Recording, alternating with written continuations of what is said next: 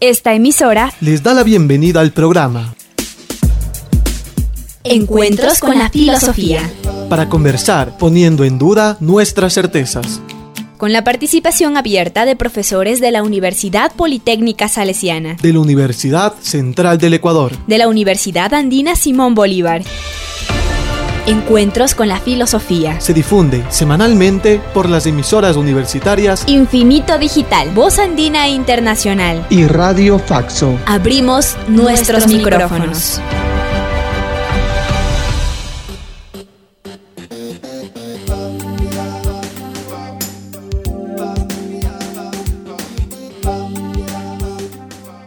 Bienvenidos y bienvenidas al programa semanal Encuentros con la Filosofía.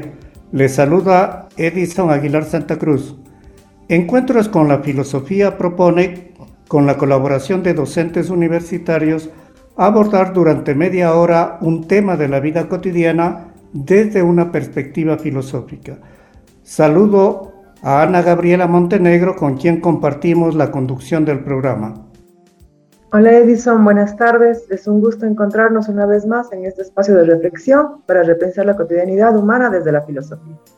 Saludamos a Karina Torres y a quienes, desde la Voz Andina Internacional con los medios virtuales, hacen posible estos encuentros. Con nuestro agradecimiento, damos una cálida bienvenida al invitado de esta semana, David Cortés. David Cortés nació en Santo Domingo, Ecuador, es doctor en filosofía por la Universidad de Viena, Austria. Fue profesor del Departamento de Antropología, Historia y Humanidades de Flaxo, Ecuador, entre 2011 y 2017. Es docente externo de la Universidad de Ciencias, Aplicadas en Alemania y profesor invitado en Flaxo, Ecuador. Sus líneas de investigación son filosofía intercultural, ética ambiental, y teoría social. Saludos, David. Eh, buenas tardes, eh, muchas gracias nuevamente, un gusto poder reunirme nuevamente para esta conversación. Gracias Ana, gracias Karina, gracias Edison. Eh, encantado de poder participar.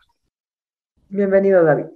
Esta semana con el profesor David Cortés dialogaremos acerca de la temática interculturalidad. La abordaremos en los tres segmentos del programa.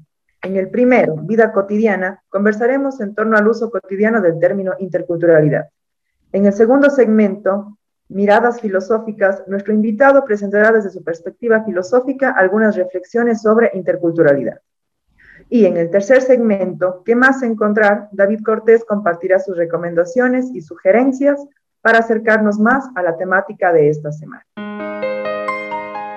La filosofía y la vida cotidiana. Espacio para pensar los usos de la filosofía en nuestro diario vivir.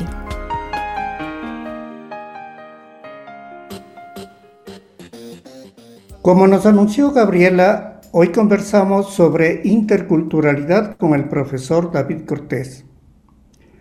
De un tiempo a esta parte el término interculturalidad está presente en el lenguaje cotidiano por ejemplo, lo utilizamos al referirnos a la educación intercultural bilingüe.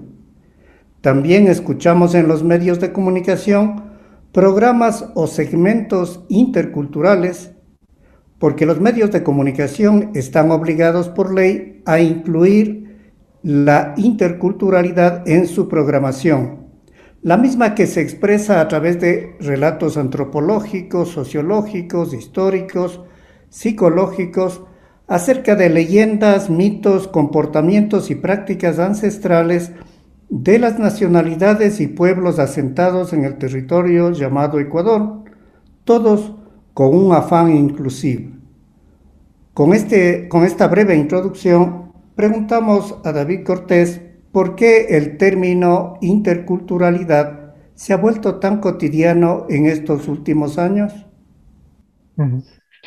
Bueno, gracias. Em, quizás una manera de responder así em, muy genéricamente, pero eh, mm, acertadamente, sería de decir que em, porque forma parte de la época, del tiempo de hoy, de la humanidad, llamémoslo así. eh, de, la humanidad, del mundo de hoy.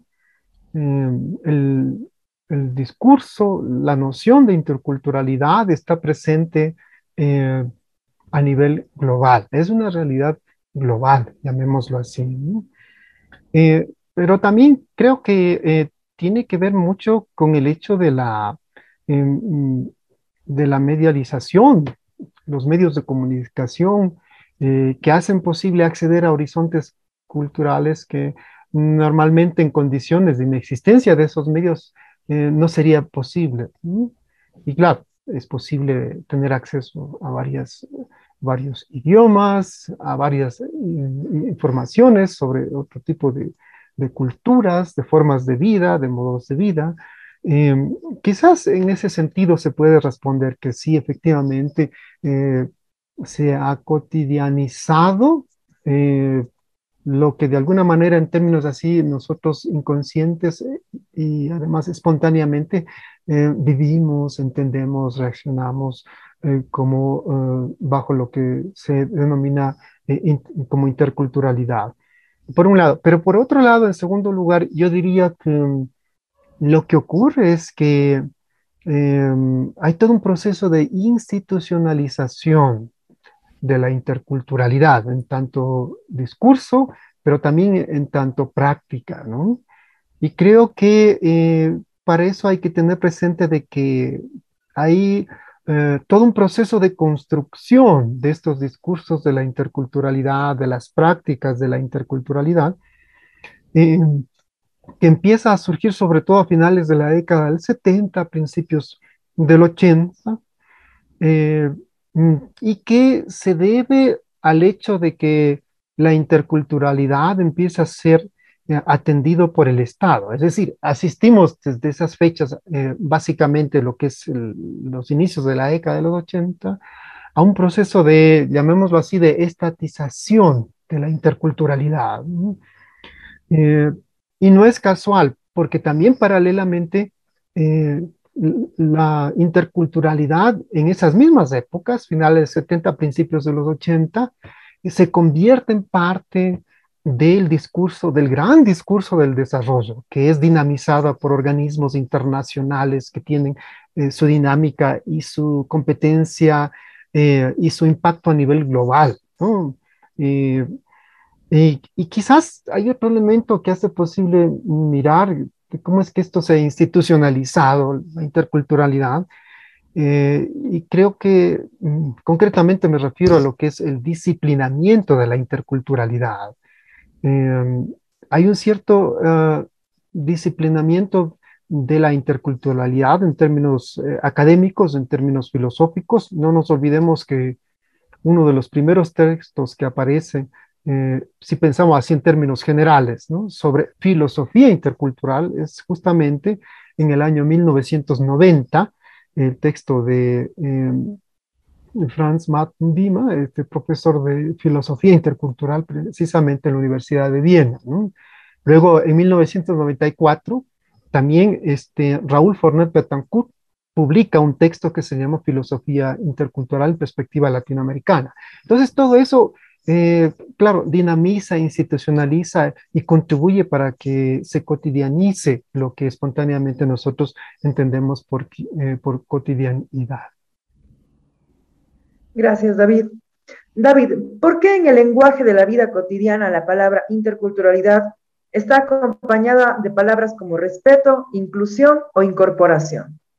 Mm, eh, yo diría básicamente que eh, porque sencillamente eh, las palabras aludidas, pensemos respeto, inclusión, incorporación, hacen alusión a una forma de gobierno. Claro, eh, interculturalidad eh, es básicamente una forma de gestión del gobierno, es decir, de hacer política. Y por lo tanto, es, eh, la interculturalidad va a ser siempre ambivalente, porque supone ya la inclusión de los excluidos al Estado-Nación, por ejemplo, ¿no? Y por eso hay una educación intercultural bilingüe que se estatiza, que forma parte de programas de gobierno desde su surgimiento, desde su nacimiento. Es impulsado, por ejemplo, eh, eh, por el Ministerio de Educación, por el Estado, finalmente se incorpora a la Constitución ecuatoriana, etcétera, etcétera. Simplemente ejemplos. Eh, por otro lado, yo diría que mm, es una forma de gobierno que mira o que ejerce una forma de, una suerte de reconocimiento de las diferencias o de las formas de vida. Ahí, claro, diríamos, es una gestión de gobierno que atiende eh, a, esas diferencias eh, culturales, históricas, las poblaciones ancestrales sobre todo, eh, de alguna manera desde lo que sería este gran concepto del respeto, reconocimiento y respeto, ¿no? Pero también hay que tener presente de que mm, es eh, la interculturalidad es también una suerte de, eh, de, incorporación, es una suerte de dispositivo político de gobierno eh, cuyo resultado, cuyo objetivo es justamente la incorporación a los procesos de modernización y desarrollo del Estado-Nación. ¿no?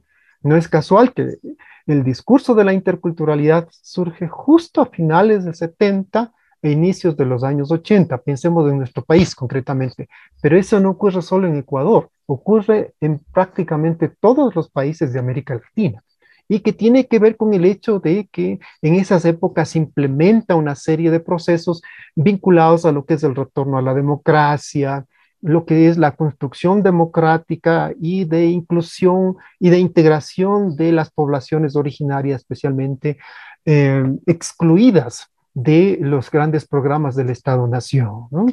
Eh, yo diría básicamente eso. Eh, eh, es respeto, inclusión, incorporación, no son más que otras categorías que hacen alusión justamente a la interculturalidad como una forma de gobierno que mm, en términos de lo que es su práctica histórica, concreta, es profundamente ambivalente.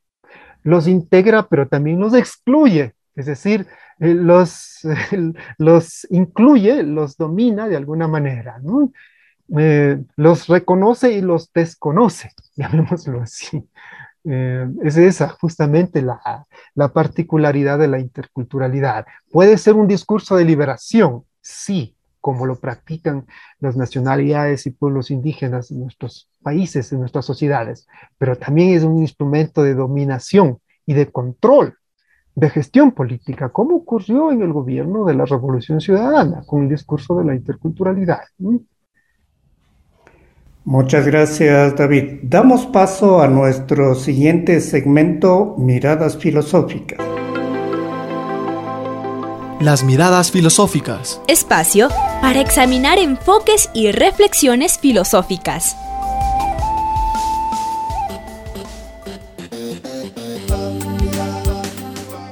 Esta semana, en Miradas Filosóficas, nos encontramos con David Cortés para examinar cómo mira la filosofía al concepto interculturalidad.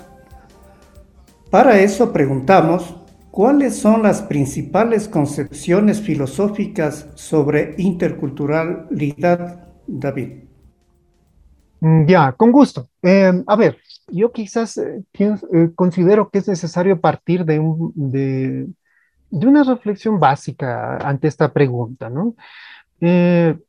Eh, la filosofía intercultural no es un movimiento homogéneo, es muy heterogéneo, es diversa, es muy plural, ¿no? Como dije, surgió justamente a inicios de la década del 90, se institucionalizó en la academia, em, en términos de filosofía intercultural, eh, y ahora tiene una gran difusión, es decir, eh, ustedes vayan a cualquier universidad y siempre habrá un componente intercultural, es prácticamente una moda, por decirlo así, ¿no?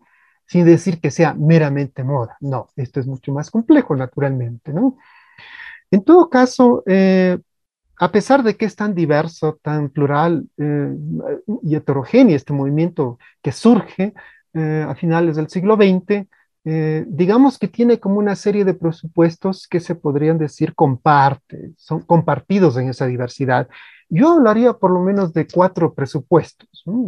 de eh, las filosofías interculturales, y hablo en plural, las filosofías interculturales, eh, hoy por hoy, si es que lo miramos así en términos generales, ¿no? Yo diría, un primer presupuesto eh, es de que la filosofía o las filosofías interculturales, sobre todo parten del presupuesto de que el filosofar, ¿sí? El filosofar no es un patrimonio exclusivo de las sociedades occidentales. Creo que eso es como un primer gran presupuesto. Y por eso hay filosofía latinoamericana, intercultural latinoamericana, africana, intercultural, eh, etcétera, etcétera. Yo he participado, eh, me acuerdo, en varias reuniones, me acuerdo especialmente de lo que fue en una reunión del Congreso Mundial de Filosofía Intercultural, donde es impresionante. Eh, hay colegas filósofos interculturales de, Asia, de África, de Norteamérica, de Sudamérica. Es, impresionante. Eh, el segundo presupuesto, me parece a mí, tiene que ver con el hecho de que eh, de una u otra manera, estas filosofías interculturales eh, comparten una perspectiva de conocimiento de carácter mm, anticolonial. Es decir, la filosofía puede ser que esté reproduciendo y estuvo efectivamente reproduciendo una perspectiva colonial del conocimiento. Eh, y en ese sentido, la filosofía intercultural o las filosofías interculturales llaman la atención sobre el hecho de que eh, hay una, un presupuesto eh, de deconstrucción del carácter colonial de la filosofía hegemónica, de la filosofía dominante occidental, llamémoslo así, ¿no? Y eh, evidentemente tras esto subyace todo un análisis de la modernidad, en el sentido justamente de que eh, el tipo de producción filosófica que eh, fue la producción y es la producción dominante en la tradición de la modernidad tiene un cierto carácter colonial que hay que deconstruir, que hay que superar, que hay que combatir. Yo diría ese es un segundo presupuesto.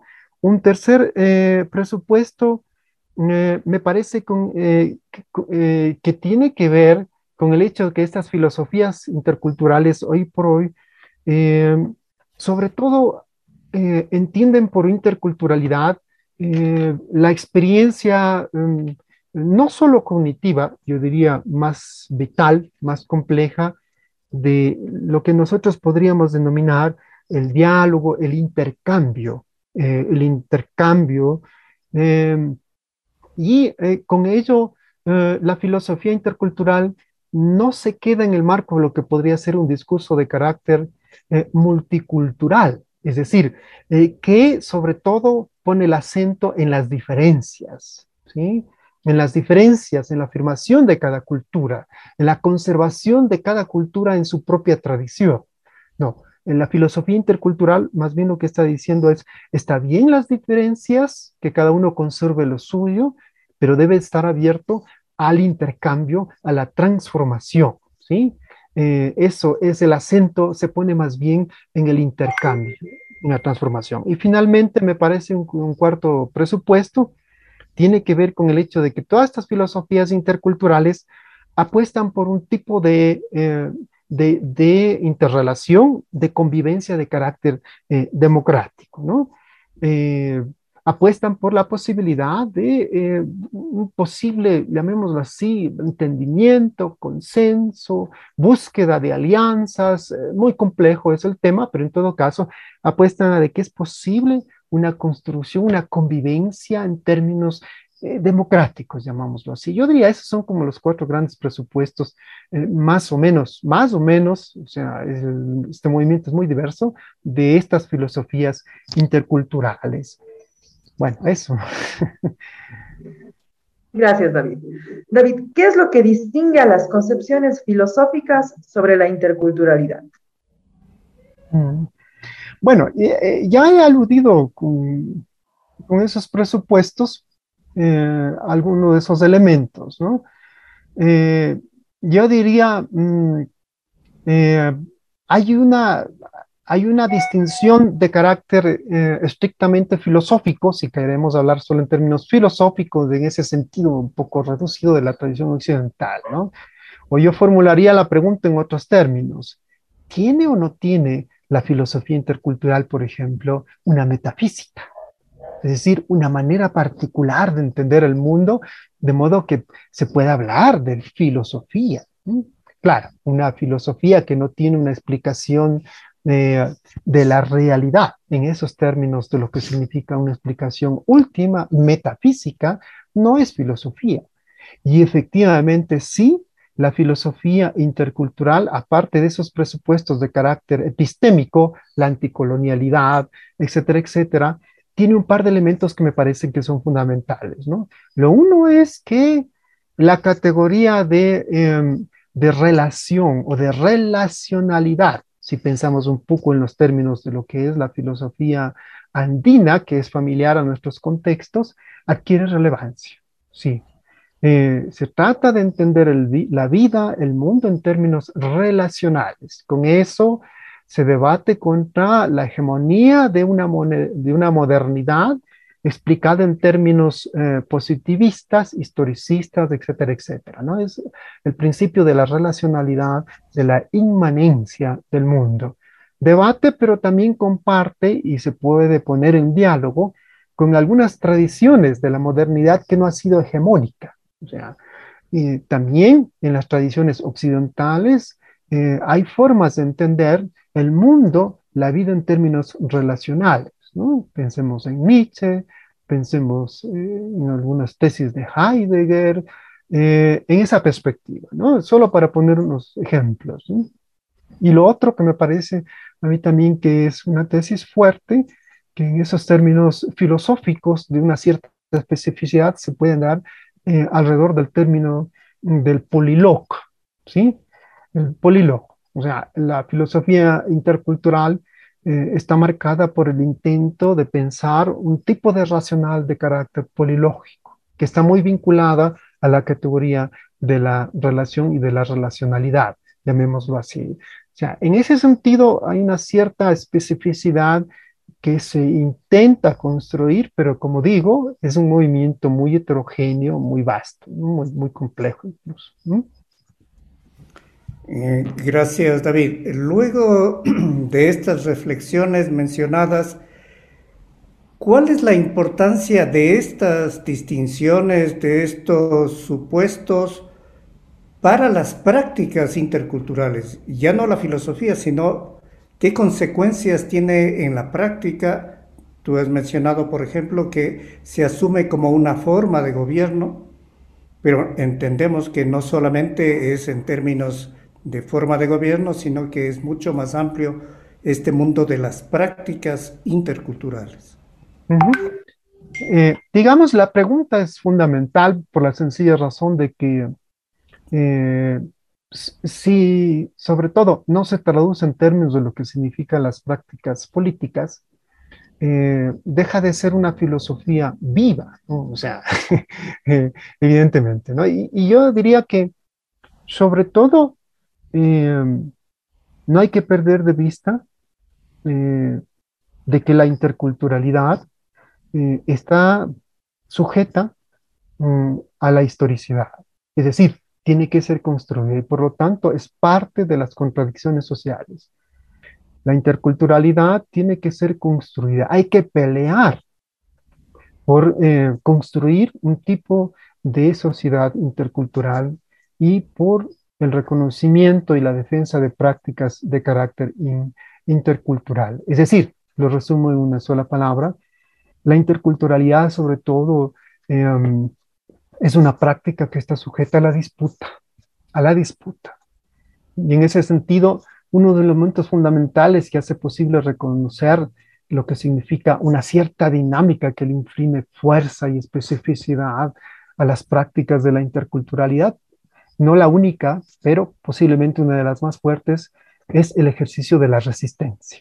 Creo que ahí se define sobre todo el hecho de que la interculturalidad está vinculado eh, pues a las dinámicas políticas, al problema eh, de, eh, en última instancia, llamémoslo así, para hablar con categorías de la tradición historicista, marxista, está sujeto a la lucha, está sujeto a la lucha.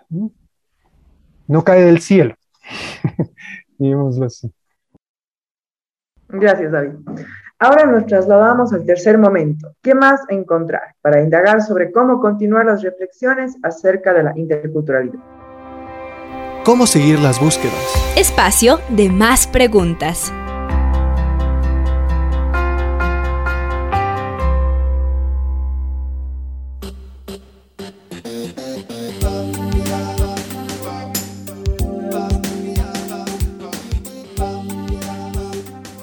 Esta semana nos encontramos con el profesor David Cortés. En un primer momento conversamos acerca de la actualidad de las diversas acepciones de la interculturalidad en la vida cotidiana. Luego nos mencionó las principales perspectivas filosóficas sobre interculturalidad y la importancia de distinguirlas. Ahora solicitamos a David sus recomendaciones y sugerencias para profundizar en esta temática. Mm, mm, a ver, mm, la verdad es de que eh, interculturalidad en términos de lo que es la reflexión filosófica sobre todo, eh, es más un desafío que una realidad ya hecha. Es decir, yo veo ahí un desafío muy, grande en el sentido de lo que es em, profundizar las experiencias, esas prácticas de interculturalidad que ya se tienen en el país. ¿no? Y eh, me parece que en ese sentido hay algunos trabajos interesantes eh, que sobre todo se ubican en la perspectiva de una interculturalidad crítica y que recogen las experiencias justamente de eh, los pueblos, eh, de las naciones, ah, de, ciertos sectores y grupos, no solo de carácter ancestral, sino también de diferentes, eh, mm, digamos, de diferentes frentes, movimientos de mujeres, por ejemplo, de inmigrantes, etcétera, ¿no? Eh, pienso en los trabajos que han sido producidos en América Latina alrededor de, como digo, de lo que se entiende por interculturalidad crítica. Pienso concretamente en los trabajos que tiene, por ejemplo, este señor eh, suizo Joseph Sterman, eh, que se mueve en esa perspectiva. ¿no? pienso también en los trabajos que se desarrolla, bueno, que ha desarrollado Catherine Walsh en la Universidad Andina, eh, Simón Bolívar eh, tiene varias, eh, digamos, varias publicaciones en ese sentido. Pero también estoy, se me ocurre este momento que se puede recomendar algunos trabajos en una perspectiva más interdisciplinaria que están mediados por los aportes de la sociología, por ejemplo, ¿no? Este, y en ese sentido me parecen muy interesantes los trabajos que han surgido en ambientes académicos como la, Flaxo o la Universidad Central. Eh, mm, el trabajo, eh, bueno, el trabajo de, varios colegas que hay ahí eh, en sociología, en la Universidad Central, ahí hay un grupo de compañeros que trabajan en interculturalidad también. Este, lo veo más como una tarea. Yo no me atrevería a hacer una recomendación en particular. O sea, eh, creo que está muy dispersa la reflexión y, creo que el gran desafío es un proceso de recuperación histórica, pero también de sistematización filosófica de, estos eh, debates. Eh, a ver, si me preguntan así personalmente qué es lo que me ha dado así como luces para entrar al debate, eh, pienso que es el texto de, mm, de Raúl Fornes Betancourt del año 94, eh, Filosofía Intercultural Latinoamericana, por ejemplo. Ese es un texto básico que me ha dado muchas luces. O el texto, sí, este, eh, como dije, de Joseph Sterman, que publicó en el año 2012 sobre, sobre estos temas de interculturalidad, por ejemplo, ¿no? Eh, hay, varios, hay varios. a mí me gusta mucho el texto de, eh, Franz Martin Dima, el profesor eh, austriaco, ya jubilado, que publicó en el año 90 y luego en el 94 y que se llama exactamente Filosofía Intercultural. Lamentablemente ese texto no está en español, pero pienso que es como un referente si se trata de eh, profundizar la reflexión y las prácticas. Listo, gracias David. si bien quedan muchas inquietudes, para cerrar este encuentro preguntamos, ¿qué otros términos y conceptos están vinculados a interculturalidad? Mm, ya. a ver, la pregunta es bien, bien, bien interesante. Eh, y creo que tiene que ver con el hecho de que mm, eh, interculturalidad mm, puede aludir eh, a términos que provienen del debate más mm, económico, más del desarrollo, y claro, ahí está un término en nuestro contexto que es justamente el del buen vivir, el suma causa esas nociones, por ejemplo, ¿no? están muy vinculados a eso, porque de hecho, eh, si tomamos el caso de estas nociones, eh, estas nociones no hubieran sido posibles si no hubieran tenido justamente eh, un cierto contexto intercultural que posibilitó su acuñamiento, ¿no? por ejemplo, ¿no? en otras palabras, lo que quiero decir es de que hay algunos términos novedosos que vienen del debate eh, ético que están vinculados justamente a la interculturalidad, en este caso el buen vivir, el suma causa. Eh, hay otros términos más políticos sin los cuales no se puede abordar el problema, el debate intercultural, eh, y que en nuestro contexto han sido recogidos con absoluta, digamos, con, con todo un proceso de institucionalización y de politización, concretamente hablando. Estoy pensando en eh, el término de la plurinacionalidad, eh, que son los famosos términos que en el caso concreto de Ecuador aparecen como parte de un debate constitucional, de un debate eh, político mayor, llamémoslo así en ese sentido, que han adquirido rango constitucional. el buen vivir, la interculturalidad y es pues y, justamente la plurinacionalidad por decirlo menos. Hay otros términos que, pero para eh, mencionar como los más relevantes, no se puede hablar sin vincularlos explícitamente a estos otros debates. Muchas gracias, David. Concluimos este encuentro semanal con la filosofía con nuestro agradecimiento a ustedes, Radio Escuchas, al invitado de esta semana, David Cortés, y a Karina Torres en la cabina de Radio Voz Andina Internacional. Bueno, muchas gracias. Yo quiero agradecerles por la cordial invitación. Encantado de estar aquí. Eh, y bueno, seguimos conversando cuando haya otra posibilidad. Muchas gracias, David. Recuerden recibimos sus comentarios y sugerencias al correo electrónico encuentros con la filosofía gmail.com. Hasta el próximo encuentro con la filosofía. Agradecemos su sintonía a Encuentros con la Filosofía. El programa que impulsa el filosofar como acción compartida desde las radios universitarias. Les invitamos a compartir las próximas emisiones de Encuentros con la Filosofía por esta emisora.